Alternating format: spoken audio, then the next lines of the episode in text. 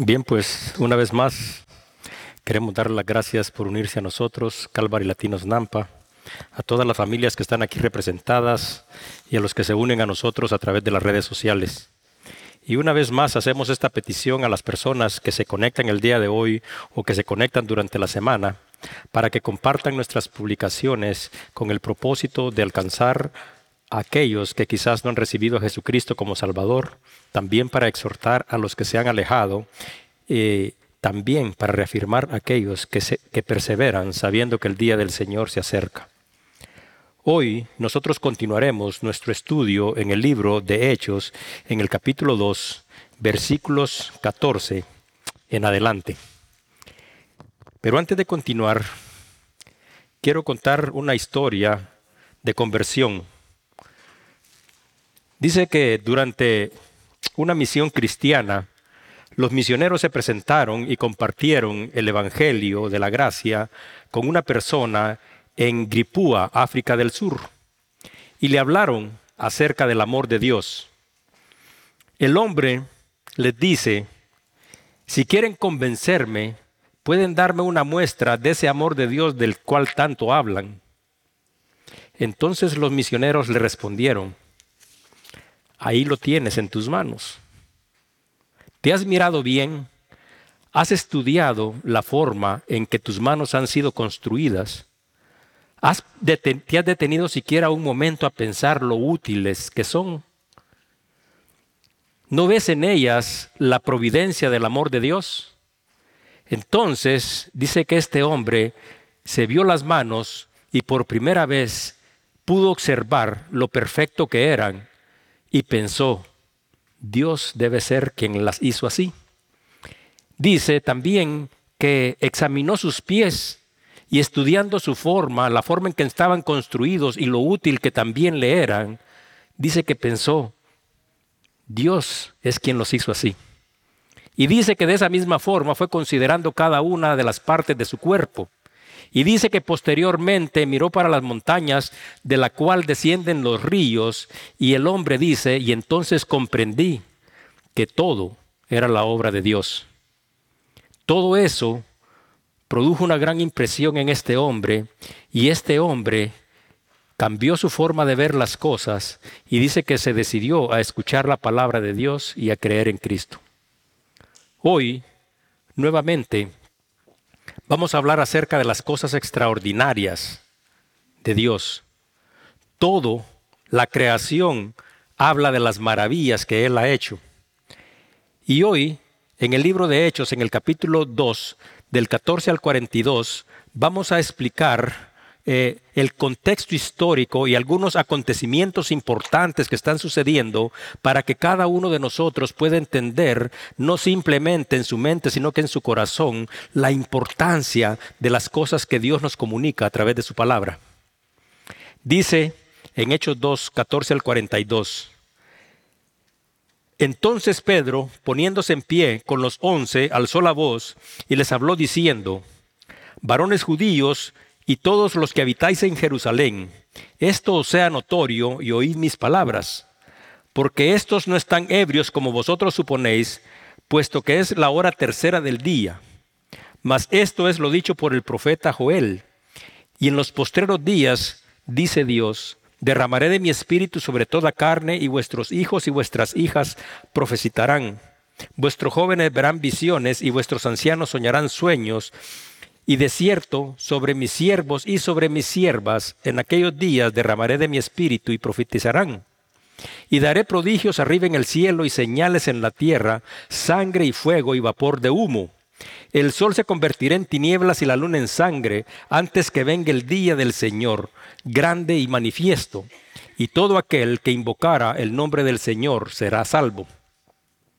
Varones israelitas, oíd estas palabras Jesús Nazareno, varón aprobado por Dios entre vosotros, con las maravillas, prodigios y señales que Dios hizo entre vosotros por medio de él, sabéis que a éste, entregado por el determinado consejo y anticipado conocimiento de Dios, prendistes y matastes por manos de inicuos, crucificándolo, al cual Dios levantó, suelto de dolores de la muerte, por cuanto era imposible que fuese retenido por ella, porque David dice de él, veía al Señor siempre delante de mí, porque está a mi diestra, no seré conmovido. Por lo cual mi corazón se alegró y se gozó mi lengua, y aún mi carne descansará en esperanza, porque no dejará jamás mi alma en el Hades, ni permitirá que su santo vea corrupción. Me hiciste conocer los caminos de la vida y me llenaste de gozo con tu presencia. Varones, hermanos, se os puede decir libremente del patriarca David que murió y fue sepultado, y su sepulcro está con nosotros hasta el día de hoy. Pero siendo profeta y sabiendo que con juramento Dios le había jurado que de su descendencia en cuanto a la carne levantaría al Cristo para que se sentase en su trono, Viéndolo antes, habló de la resurrección de Cristo, que su alma no fue dejada en el Hades, ni su cuerpo vio corrupción. A este Jesús resucitó Dios, de los cuales todos nosotros somos testigos, así que exaltado por la diestra de Dios y habiendo recibido del Padre la promesa del Espíritu Santo, ha derramado esto que vosotros veis porque David no subió a los cielos, pero él mismo dice, dijo el Señor a mi Señor, siéntate a mi diestra hasta que ponga a tus pies, a tus enemigos por estrado de tus pies. Sepa pues ciertísimamente toda la casa de Israel que a este Jesús a quien vosotros crucificastes, Dios le ha hecho Señor y Cristo. Al oír esto, se compungió su corazón y dijeron a Pedro y a los otros apóstoles, varones hermanos, ¿qué haremos? Pedro le dijo, arrepentíos y bautizábase cada uno de vosotros en el nombre de Jesucristo para perdón de los pecados y recibiréis el don del Espíritu Santo. Porque para vosotros es la promesa y para vuestros hijos y para todos los que están lejos, para cuantos el Señor nuestro Dios llamare. Y con otras muchas palabras testificaba y les exhortaba diciendo, sed salvo de esta perversa generación. Así que los que recibieron su palabra fueron bautizados y se añadieron aquel día como tres mil. Y perseveraban en la doctrina de los apóstoles, en la comunión unos con otros y en el partimiento del pan y en las oraciones. Vamos a orar, Señor. Una vez más venimos ante tu presencia en el nombre de Cristo para darte las gracias por tu palabra. Nosotros sabemos, Señor, que a través de tu palabra, Señor, nuestras vidas son edificadas y que tu palabra produce vida en cada uno de nosotros. Te pedimos, Señor, que abra nuestro entendimiento, Señor, y que a través de tu Espíritu, Señor, nosotros podamos recibir tu palabra y que dé fruto en la vida de cada uno de nosotros. Todo te lo pedimos en el nombre glorioso de Cristo Jesús. Amén. Bien, pues la semana pasada concluimos hablando acerca de uno de los acontecimientos más grandes de la historia, que fue la venida del Espíritu Santo. Y hoy eh, antes de continuar, haremos algunos, algún recuento histórico de estos acontecimientos extraordinarios porque son muy importantes para la vida de cada uno de nosotros y esto nos servirá para entender también a cada uno de nosotros nuestra identidad como hijos de Dios y nuestra identidad como miembros del cuerpo de Cristo, que es su iglesia. El primer libro de la Biblia, o sea, el libro de Génesis, fue escrito en un período que está comprendido aproximadamente en el año 1440 al año 1400 antes de Cristo. Y Génesis es un libro extraordinario que responde a todas las preguntas que las generaciones de incrédulos se han hecho a lo largo de los siglos. Por ejemplo, se han preguntado de dónde vengo. La respuesta es simple y está en el libro de Génesis. Dios nos hizo a cada uno de nosotros. También todos se preguntan alrededor del mundo cuál es mi propósito. Bueno, el propósito por el que cual fuimos creados también está explicado en el libro de Génesis y el propósito por el cual cada uno de nosotros fue creado es porque nosotros debemos de tener una relación, una comunión con Dios y debemos de adorarle. También muchos se preguntan alrededor del mundo, ¿hay vida después de la muerte? Y la respuesta también está en las sagradas escrituras y sí hay vida después de la muerte, pero dependiendo de tu amor, de tu relación y de tu obediencia a Dios, serás llamado a la plenitud eterna o serás condenado. Y muchísimas preguntas más se contestan, como por ejemplo el plan de salvación, la creación y el origen de todas las cosas. Dentro de este mismo periodo de tiempo, también Moisés inspirado por el Espíritu Santo, escribió el libro de Éxodos, Levítico, Números y Deuteronomios. Los siguientes libros que forman parte del Antiguo Testamento fueron escritos en un período que abarca aproximadamente 1400 años.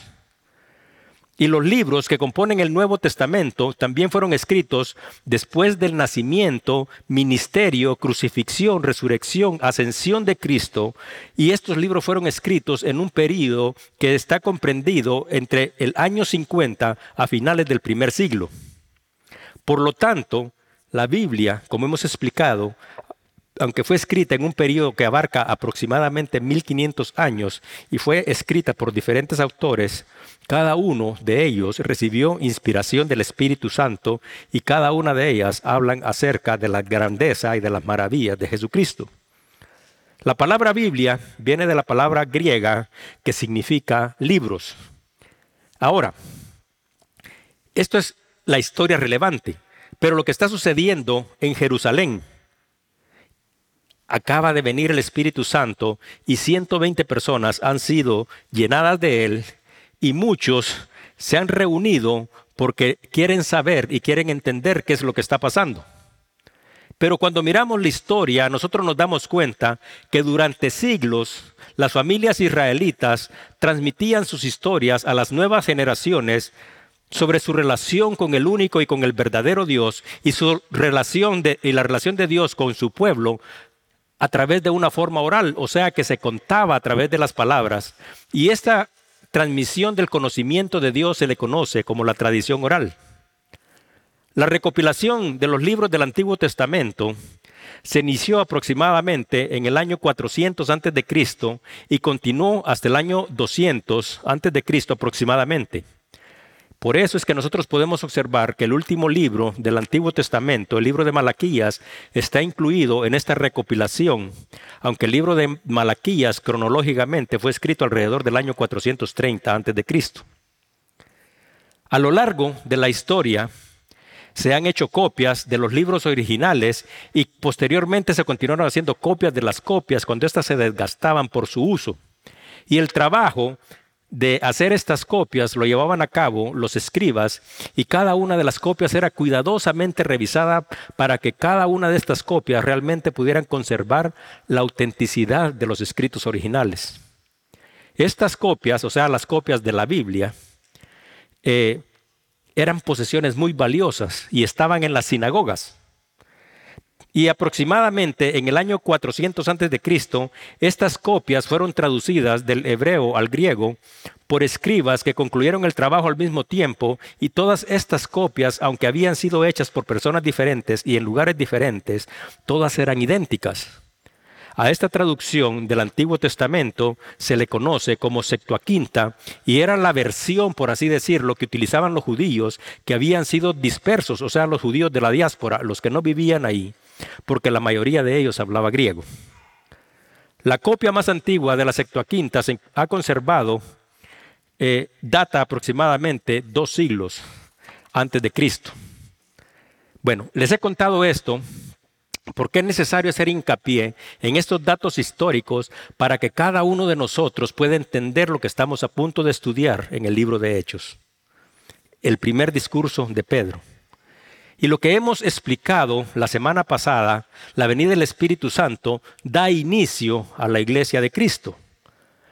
Habiendo dicho esto, ahora todos nosotros sabemos y comprendemos que las familias israelitas de aquellos tiempos compartían en sus casas la historia de su relación con el único y verdadero Dios, con sus hijos y con los demás familiares, y que habían copias de la Biblia en las sinagogas y posiblemente en las casas de las familias ricas de Israel.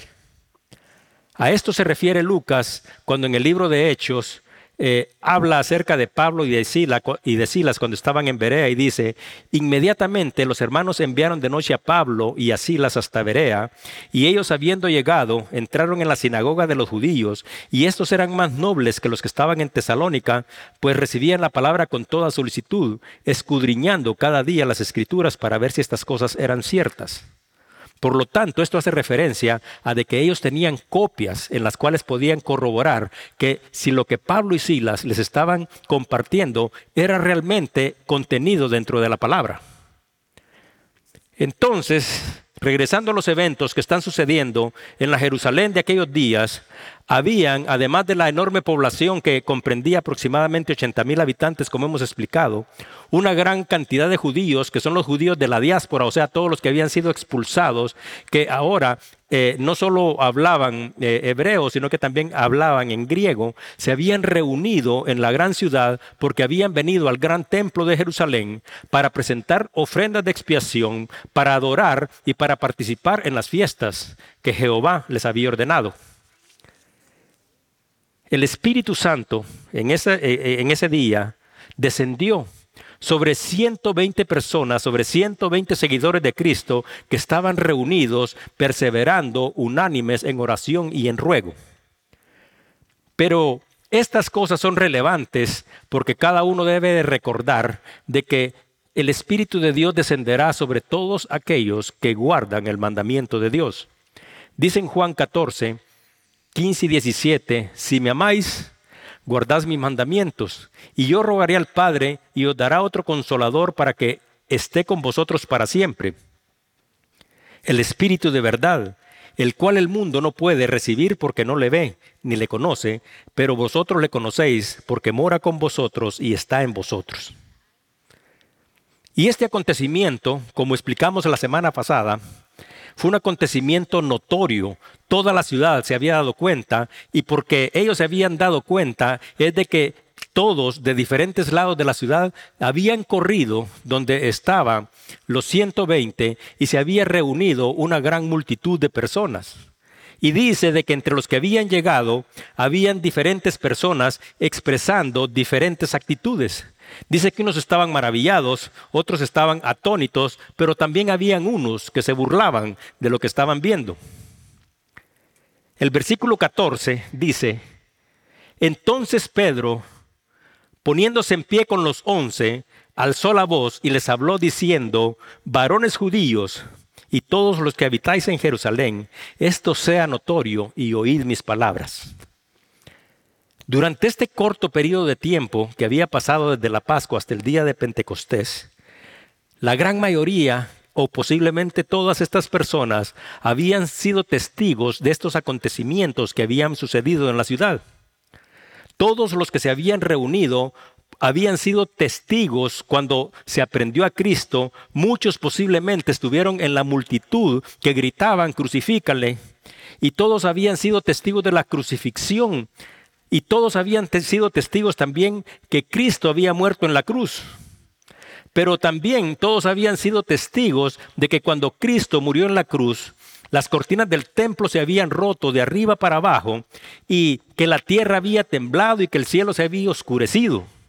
Todos también habían sido testigos de la resurrección de Cristo porque Cristo se había presentado, además de los apóstoles, además de las mujeres, a un grupo de más de 500 personas y estos daban testimonio de lo que había ocurrido. Y ahora todos estaban reunidos porque el Espíritu Santo había llegado y era notorio y ahora todas estas personas también eran testigos de este gran acontecimiento. En el Antiguo Testamento no se hace referencia a la palabra iglesia, el primero que menciona la palabra iglesia es Jesucristo. Y aquí estábamos hablando acerca de la primera iglesia fundada, la iglesia de Cristo, que se fundó con la venida del Espíritu Santo. Dice en Mateo 16, 18, y yo también te digo que tú eres Pedro, y sobre esta roca edificaré mi iglesia y las puertas del, Hades, del Hades no prevalecerán contra ella.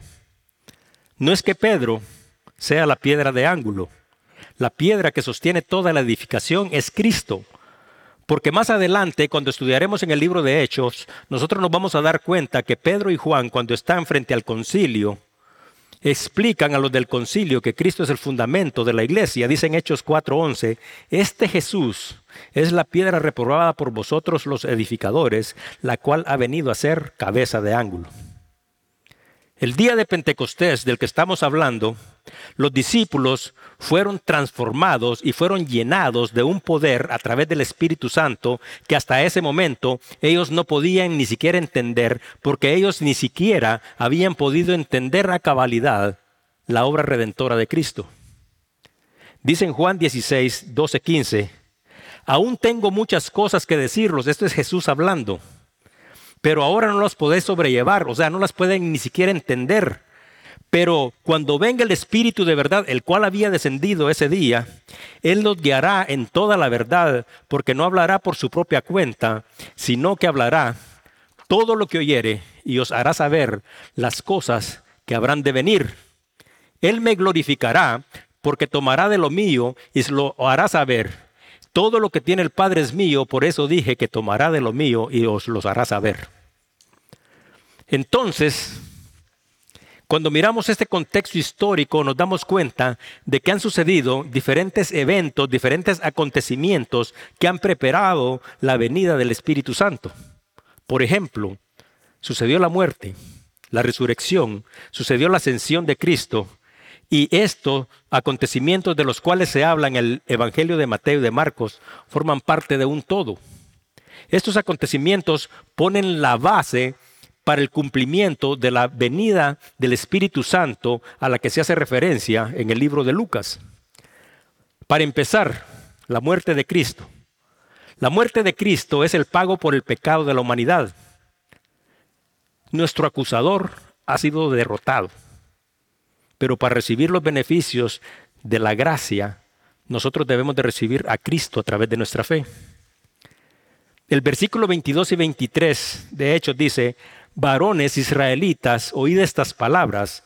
Jesús Nazareno, varón aprobado por Dios entre vosotros con las maravillas, prodigios y señales que Dios hizo entre vosotros por medio de él, como vosotros mismos sabéis, a este, entregado por el determinado consejo y anticipado conocimiento de Dios, prendiste y mataste por manos de inicuos crucificándolo.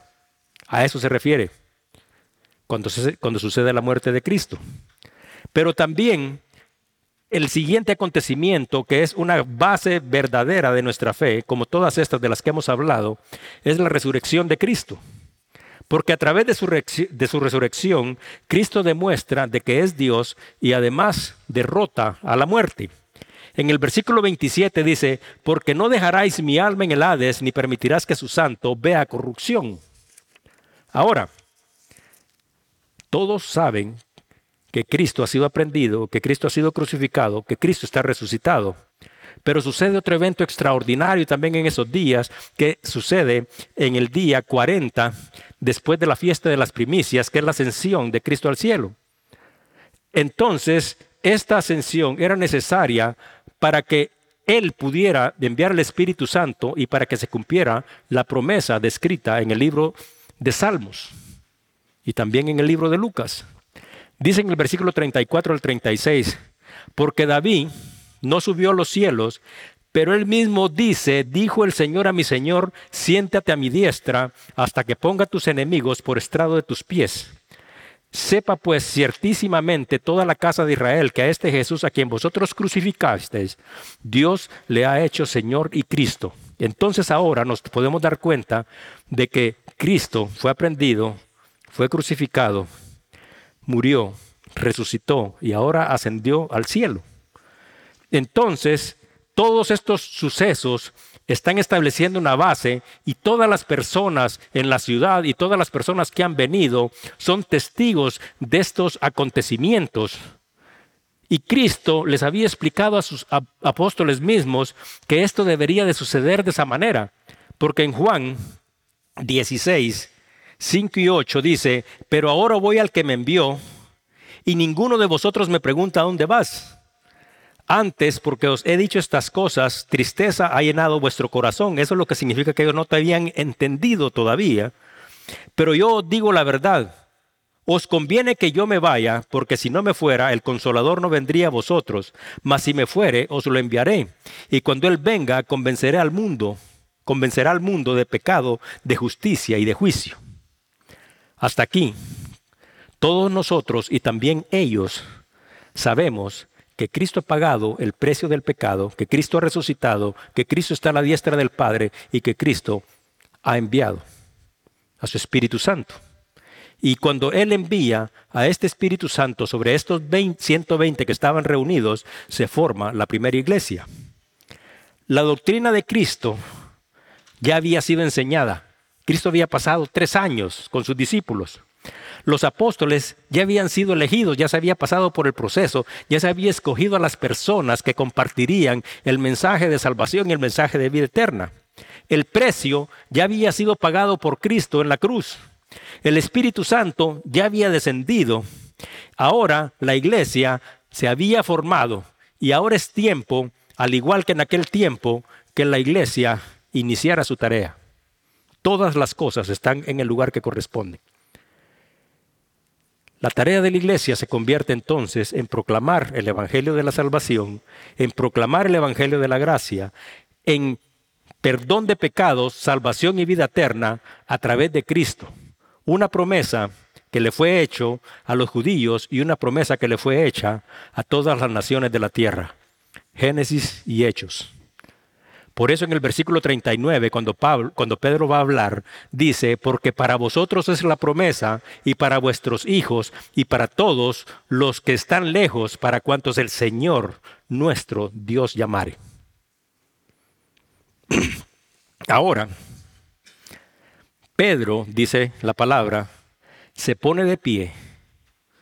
Separaron con él los otros once y él les dijo, oíd mis palabras. Y usted sabe qué es lo que sucedió. En el versículo 42 dice, así que los que recibieron su palabra fueron bautizados y se añadieron aquel día como tres mil personas. Oír la palabra de Dios. Y le voy a decir algo, eso solo lo puede hacer el poder extraordinario del Espíritu a través de cada uno de nosotros. Nosotros venimos y compartimos la palabra y llevamos a cabo estudios como esto, pero yo estoy totalmente seguro de que Pedro no se levantó ese día y sacó sus notas para explicar qué es lo que debería de pasar y el Espíritu le recordó y hace referencias a Salmos, hace referencia a Joel y explica perfectamente y él está lleno del poder del Espíritu. Ese es el discurso que Pedro comparte con ellos y les dice oíd y el que escucha la palabra y la recibe, dice de que es salvado, es transformado, sus pecados han sido perdonados y ahora vive para Dios. El versículo 15 al 21 dice, porque estos no están ebrios, él está explicando qué es lo que está sucediendo, como vosotros suponéis, puesto que es la hora tercera del día.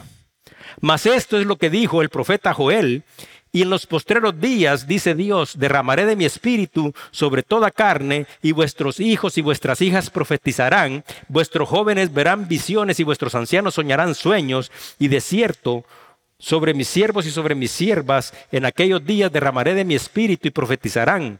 Y daré prodigios arriba en el cielo y señales en la tierra, sangre y fuego y vapor de humo.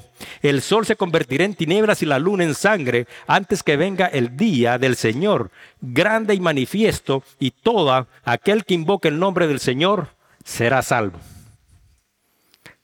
Como podemos observar, Pedro ya no era el mismo. Pedro ahora todos lo habían conocido dentro de la ciudad como un, pescador que conocía perfectamente su oficio. También quizás muchos recordarían a Pedro como un hombre temeroso que había negado a Cristo.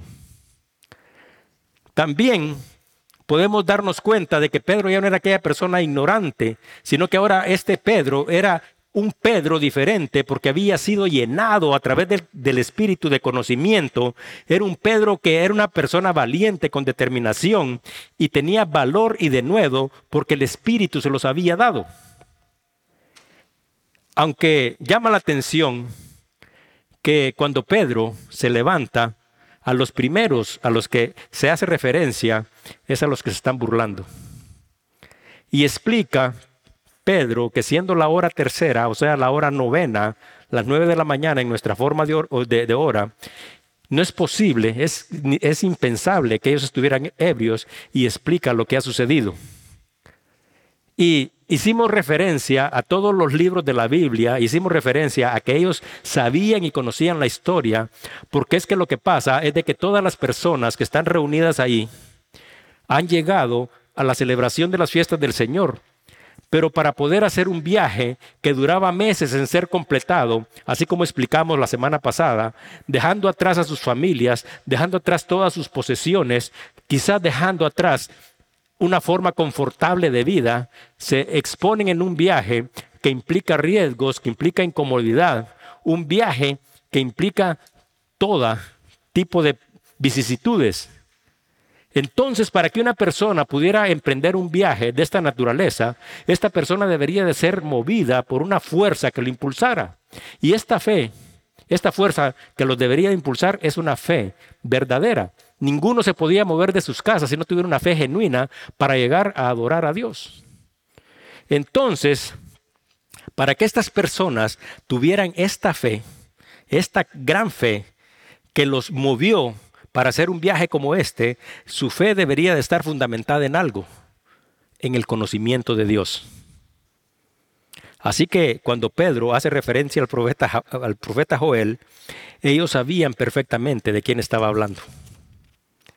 Y no solo sabían quién era Joel, sino que sabían quién era Moisés, quién había sido Abraham, quién había sido Jacob, quiénes eran los hijos de Jacob, quién fue Josué, quién fue Jeremías, quién fue Samuel, Isaías y Elías y todos los personajes que se mencionan en la Biblia. Pero Pedro se levanta con una actitud que se llama denuedo y denuedo quiere decir valor y determinación con que se lleva a cabo una acción. Pero además de ese valor y determinación, se levanta con conocimiento de Dios, un fundamento bíblico. ¿Y sabe por qué es necesario decir estas cosas? La iglesia de Jesucristo debe de ser un lugar donde debe de haber unidad, donde debe de haber amor, donde debe de haber apoyo mutuo, amor fraternal, solidaridad y edificación. En el versículo 42 dice que todos perseveraban en la doctrina de los apóstoles, en la comunión unos con otros, en el partimiento del pan y en las oraciones.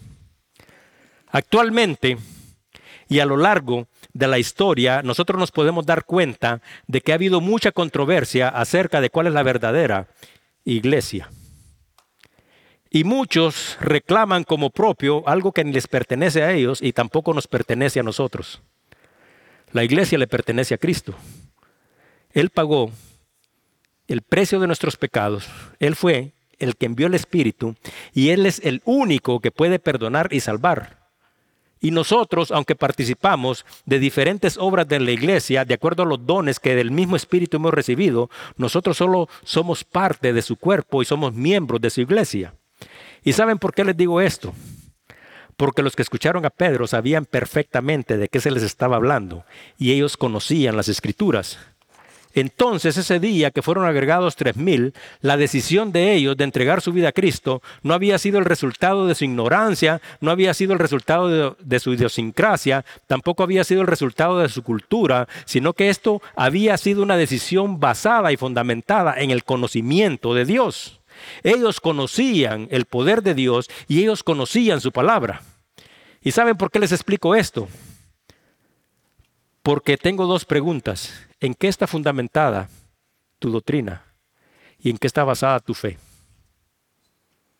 Si nosotros tomáramos el tiempo necesario para leer el Antiguo Testamento, para leer los Evangelios, para leer el libro de Hechos, para leer los libros del Nuevo Testamento, nosotros descubriríamos algo que en ninguno de ellos se menciona que nosotros debemos de hacer peticiones a los santos. En ninguno de ellos se menciona que debemos de adorar a María, aunque nosotros sabemos y reconocemos el extraordinario ministerio de María porque ella fue un instrumento dentro del plan de Dios. También en ninguno de ellos se menciona la sucesión de Pedro, también en ninguno de ellos se menciona el bautismo de infantes. También en ninguno de ellos se menciona el purgatorio que nosotros podemos ser sacados de él. Así que si su fe o la fe de alguien está fundamentada en estas cosas, no está fundamentada en la palabra de Dios, en las enseñanzas que Cristo dejó, en la doctrina pura de Cristo, Y esta es la misma doctrina que Cristo y el Espíritu Santo le enseñaron a sus apóstoles y es necesario que cada uno de nosotros vuelva a examinar su fe para saber si se encuentra en el verdadero fundamento que es Cristo. Porque muchos de nosotros a veces creemos y nos consideramos como los hijos y los privilegiados de Dios y ni siquiera tenemos idea en dónde nosotros realmente estamos fundados. Dice en 2 de Corintios 13:5, examinaos a vosotros mismos si estáis en la fe, probaos a vosotros mismos o no os conocéis a vosotros mismos que Jesucristo entre entre vosotros a menos que seáis reprobados. Y también en el libro de Mateo 7:21 dice, no todo el que me dice Señor, Señor, entrará en el reino de los cielos, sino el que hace la voluntad de mi Padre que está en los cielos. Y en el libro de 1 Corintios 3:11 dice, porque nadie puede poner otro fundamento que el que está puesto, el cual es Cristo.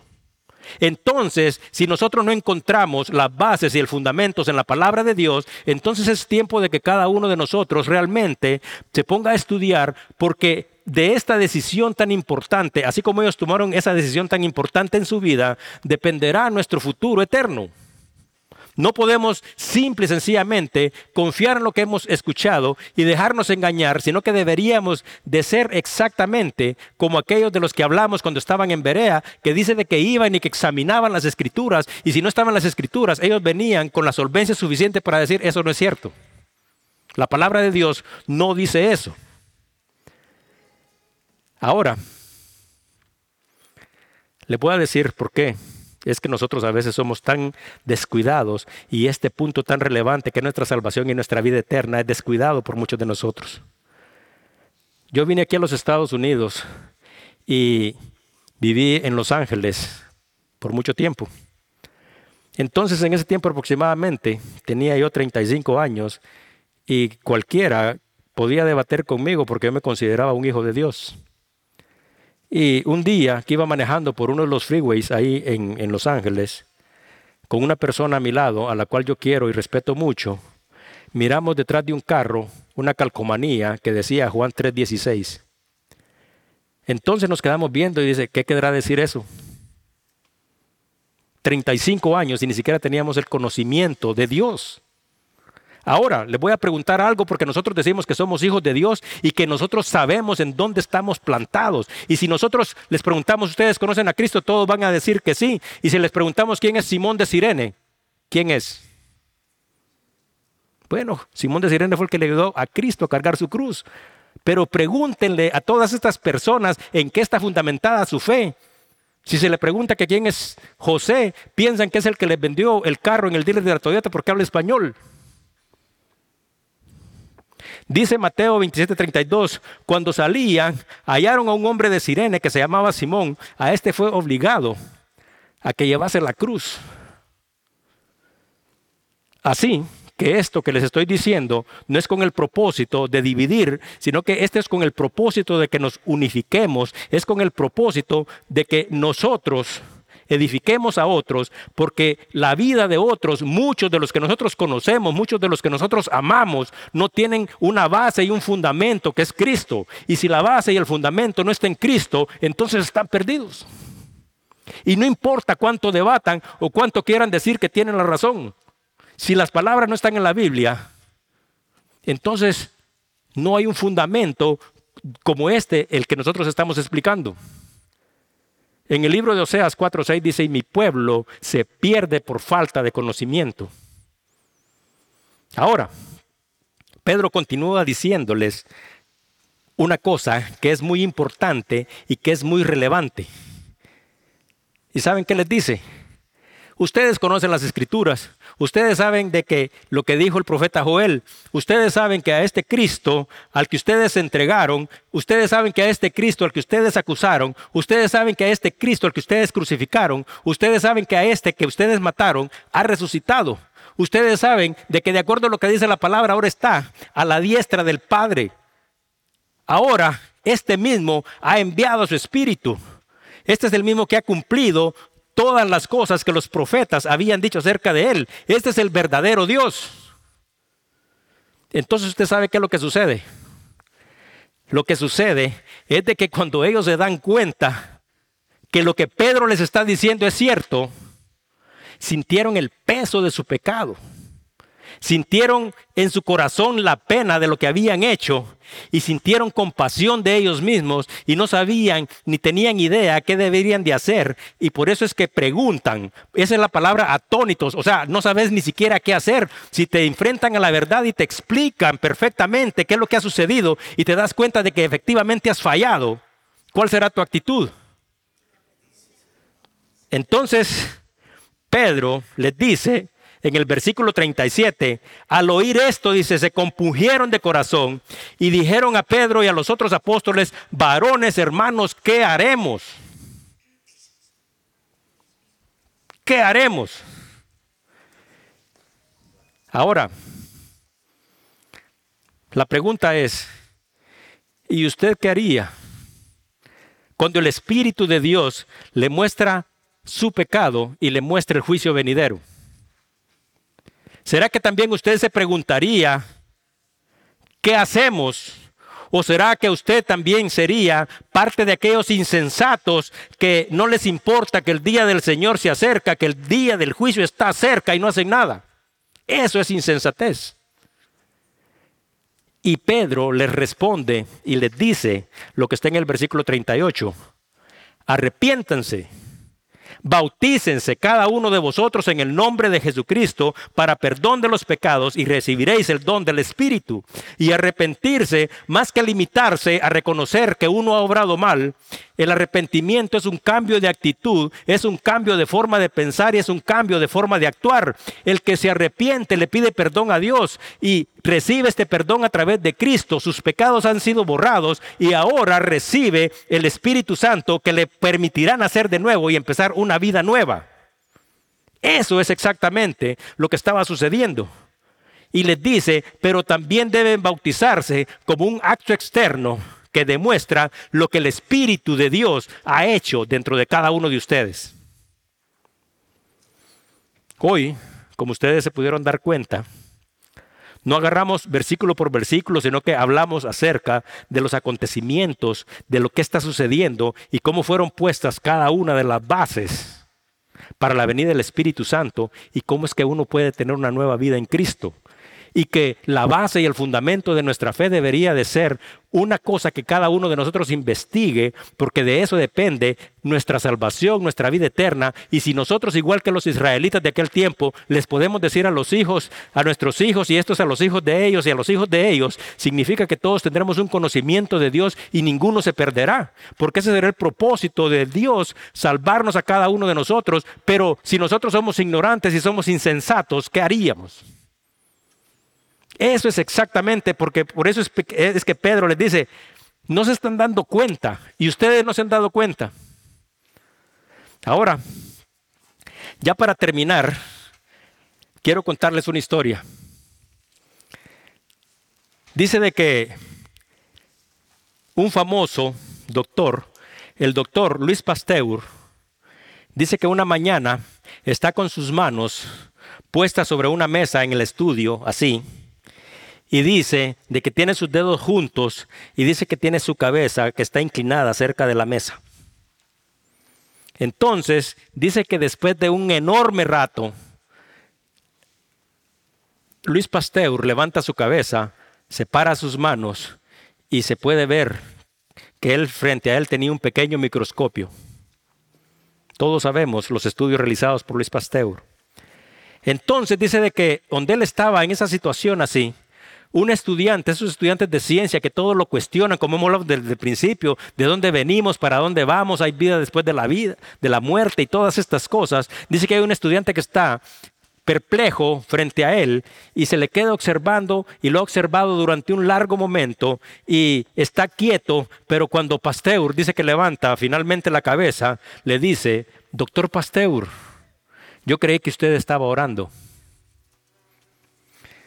Entonces este científico le, dijo,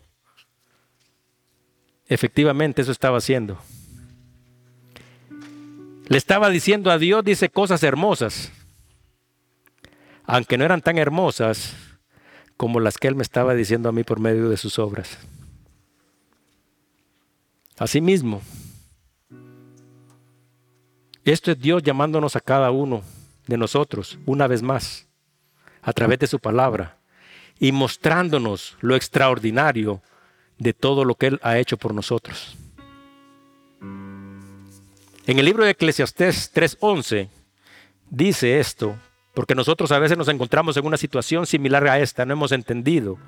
Dice, todo lo hizo hermoso en su tiempo y ha puesto eternidad en el corazón de ellos, sin que alcance el hombre a entender la obra que ha hecho Dios desde el principio hasta el fin. A veces nosotros queremos que se nos explique acerca del amor de Dios. Usted ha visto sus manos. Usted ha visto sus ojos. Usted ha visto sus pies. Usted ha visto todo lo que Dios ha creado. Pero no solo eso, sino que todavía tomó el lugar que nos correspondía a cada uno de nosotros. Ese sacrificio para que nosotros ya no nos perdiéramos y que volviéramos a una reconciliación y a una unión con Él. Además de todo eso, nos dio de su espíritu para que nosotros ahora tengamos la capacidad de entender, porque todavía nosotros no hemos terminado de entender. Todo lo hizo perfecto. Y dice de que Luis Pasteur estaba mirando en el microscopio las maravillas, las cosas extraordinarias que se pueden ver a través de eso. Y dice que le dijo a Dios, estas cosas son hermosas. Pero dice que Dios le dijo, no, son más grandes y más hermosas las cosas que te he mostrado, que las puedes ver a tu alrededor. Pero ninguno de nosotros se ha tomado el tiempo para detenerse y ver quizás lo que Dios ha hecho. Somos un milagro y cada uno de nosotros debería de reconocer eso. Una vez dice que estaba un doctor, doctor de anatomía, que su nombre es Grant, y dice que este doctor dice que estaba explicando acerca de la anatomía del cuerpo humano. Y dice de que al explicar eso, agarró y dice, quiero hacer una reverencia, dice, frente a todos sus alumnos. Y quiero hacer una reverencia a Dios, porque solo Dios pudo haber creado algo tan perfecto como un cuerpo humano. Entonces dice de que entre del grupo de personas había un muchacho que no creía absolutamente en nada y mucho menos creer en Dios y todo lo quería explicar a través de la ciencia. Entonces dice de que se acercó porque estaba intrigado con las personas que estaba diciendo el doctor Grant. Y el doctor Grant agarró y dice, no hay cosa más extraordinaria que lo que Dios ha hecho. Y dice, el que no esté de acuerdo conmigo, dice, lo invito a que lea el Sermón del Monte y que mire las maravillas que Dios ha hecho. Dice que este muchacho tenía bases sólidas para refutar cualquier cosa.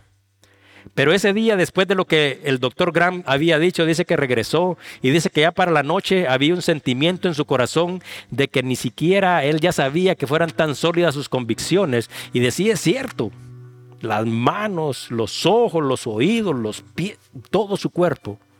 Esto es extraordinario. Entonces dice de que movido por esa instrucción que les había dado, aunque no era una tarea escolar, dice que estudió el Sermón del Monte. Esta persona se convirtió en doctor. Y hoy en la mañana estaba revisando algunas notas y miré que esta persona, este doctor, había hecho una nota que decía, hace 38 años leí el Sermón del Monte y cambió mi vida. Es necesario que cada uno de nosotros tenga este tipo de actitud y que reconozca a Dios en todas las cosas. Y lejos de estarnos burlando de las cosas y de la obra que el Espíritu hace, deberíamos de recordar de que el día del Señor se acerca. Ahora, quiero hacer un llamado para los que están aquí. También un llamado para las personas que se unen a nosotros a través de las redes sociales. Para todos aquellos que quizás no han entregado su vida a Cristo, porque los queremos invitar para que se rindan a Él, porque solo en Él hay salvación y solo en Él hay vida eterna. Y este es un momento entre usted y Jesucristo. Y sin importar en dónde se encuentre usted, esta decisión marcará un antes y un después en su vida y podrá empezar, si recibe a Dios en su corazón, una vida nueva, una vida en obediencia, una vida que se vive a través del poder del Espíritu. Dice en Hechos 2.38, Pedro les dijo, arrepiéntanse y bautícense cada uno de vosotros en el nombre del Señor Jesucristo para perdón de los pecados y recibiréis los dones del Espíritu Santo. Y en segunda de Corintios 6.2 dice, porque dice, en tiempo aceptable te he oído y en día de salvación te he socorrido. He aquí, ahora el tiempo aceptable, he aquí el día de salvación. Asimismo, también quiero hacer una llamada para todas aquellas personas que han bajado los brazos y que han dejado de pelear la buena batalla de la fe. Dice en Josué 1.9, mira que te mando que te esfuerces y seas valiente. No temas ni desmayes porque Jehová tu Dios estará contigo en donde quiera que vayas. Y también quiero exhortar a todas aquellas personas que a pesar de las circunstancias difíciles de la vida, siguen adelante, siguen perseverando y no se han rendido. Yo los exhorto para que no se rindan y que recuerden lo que dice en Mateo 24:13, mas el que persevera hasta el fin, éste será salvo. Y también, una vez más, queremos orar por el país de Israel y por todos sus ciudadanos, para que en el tiempo de Dios la venda sea quitada de sus ojos y puedan venir al entendimiento y al conocimiento y se den cuenta los que todavía no lo han hecho, que Cristo es el verdadero Hijo de Dios. Aquel que estaba en aquel día en la ciudad de Jerusalén, aquellos judíos que no recibieron a Cristo porque se juntó una gran multitud, pero no significa que todos lo hayan recibido, aunque muchos lo hayan recibido, pero dice la palabra que había muchos que se burlaban de él y se burlaban de la obra del Espíritu Santo. A eso es necesario también orar por ellos para que se abra su entendimiento de la misma manera que es necesario que se abra el entendimiento de cada uno de nosotros. Y también vamos a orar por nuestros gobernantes y por la situación de millones de personas en Ucrania y en Rusia y por todos los que padecen persecución y guerra. Y también quiero decirles a alguien que si necesitan oración, al final de nuestro servicio, aquí al lado derecho, van a estar los miembros del equipo de oración para que aquellos que necesitan oración puedan acercarse a ellos y puedan pedir. Quizás se me extendió un poco, pero quiero contarles una historia más. El doctor Mark dice que había un oncólogo. Oncólogo es una persona que estudia el cáncer, pero una persona renombrada. Eran tan avanzados sus estudios que dice de que esta persona fue reconocida para entregarle un premio extraordinario internacional, un reconocimiento. Entonces, dice que esta persona tomó un avión. Entonces dice que voló y hizo un transbordo y dice que durante este transbordo donde iba para allá, empezaron a decirle que por las condiciones del clima el siguiente avión no podía salir. Entonces el doctor Mar se queda trabado en el aeropuerto y dice, bueno, pero estoy a tres horas y media de mi destino. Entonces la ceremonia es en la noche, entonces lo más práctico es que rente un carro y que me vaya. Entonces dice que sale de ahí, renta un carro y empieza a darle para llegar a su cita donde iba a ser eh, reconocido. Entonces dice de que de repente empezó un tiempo, pero de esos malos tiempos, y empezó a nevar y a nevar y a nevar y dice de que iba en unas áreas tan solitarias que de repente solo había nieve y de repente el GPS dejó de funcionar. En dos horas estaba perdido totalmente. Y dice de que como no tenía una guía, dice que se metió en un cruce y finalmente fue a parar en una montaña a una casa. Entonces dice de que estando en esa casa, dice que empieza, sale del carro, empieza a ver cómo está la situación, se empapa de agua, tiene sed, no tiene comida. Y dice que hay una casa en la montaña, llega y, les toca. Y dice que sale una niña y esta niña le invita a pasar adelante y le dice, hey, estoy parado, no tengo ni siquiera idea en dónde estoy. Eh, ¿Me pueden ayudar, por favor? Necesito secarme y necesito tomar un poco de agua. Entonces dice de que la niña le dice pase. Y dice que donde pasa se da cuenta de que hay una señora que está orando. Y le dice, ¿qué está haciendo ella? Y le dice, ella está orando. Oh, le dice el doctor, yo no creo en esas cosas, yo solo creo en un trabajo fuerte y determinante. Entonces dice que se sienta por ahí. De repente la señora termina de orar y se levanta y mira al doctor Mar ahí y le dice qué estaba haciendo y le dice, estaba orando. Y mi oración le dice, todavía no ha sido contestada. Entonces el doctor Mar le pregunta, ¿qué estabas pidiendo? Y le dice, para empezar, le dijo, yo no tengo dinero, no tengo la dirección, mi hijo tiene cáncer y necesita un doctor que se llama Mark. Pero tiene una gran lista de espera, pero mi hijo lo necesita.